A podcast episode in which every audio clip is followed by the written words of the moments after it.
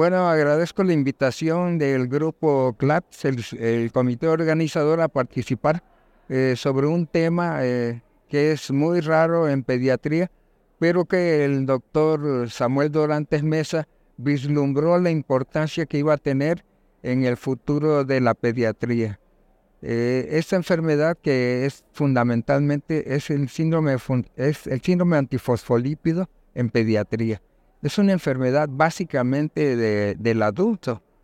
Eh, y se empezó, se puede trazar su origen prácticamente a la mitad del siglo pasado, cuando se descubrió una sustancia anticoagulante en la sangre de algunos pacientes con una enfermedad inmunológica, el lupus eritematoso sistémico. Eh, grupos de investigadores en Inglaterra eh, empezaron a buscar un vínculo este, en algunas enfermedades que eh, ocasionaban trombosis y pérdidas fetales en adultos y, que presentaban títulos altos de los anticuerpos antifosfolípidos. Esta enfermedad se desarrolló mucho y hasta la fecha es una enfermedad este, que se ha este, difundido su conocimiento a nivel de todo el mundo.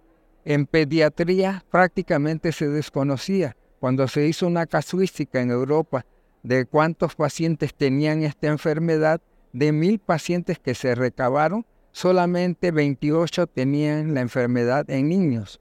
Entonces era el 2.8%. Parece una enfermedad muy rara. Sin embargo, desde 1944 en, en Estados Unidos, un profesor de un hospital de Boston decía que esta enfermedad también existía en niños, que él tenía pacientes que tenían títulos altos de estos anticuerpos y que presentaban manifestaciones similares al adulto.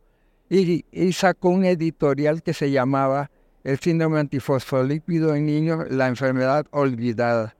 Es, eh, esto es importante porque actualmente eh, a partir de eso se empezó a difundir su conocimiento en pediatría.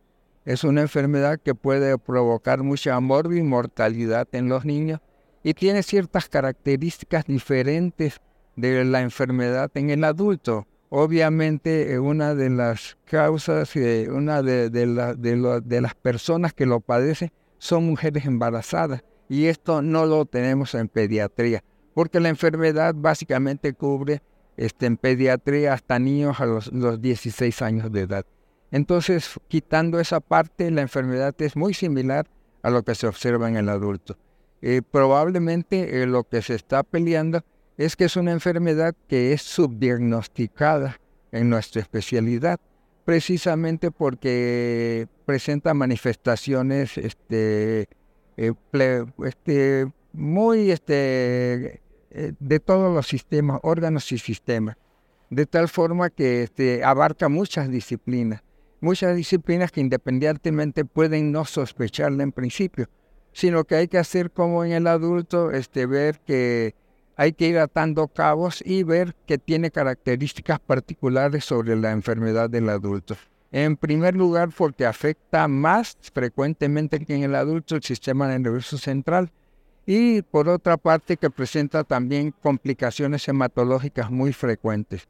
Dado que es una enfermedad que puede producir una mortalidad severa en pediatría, es conveniente que saquemos actualmente criterios para el grupo pediátrico, que son diferentes por lo que estamos viendo de lo que se está observando en el adulto. Y obviamente buscar los mismos conocimientos, tratar de profundizar en pediatría que se observaron hace años en, la enfermedad en los pacientes adultos.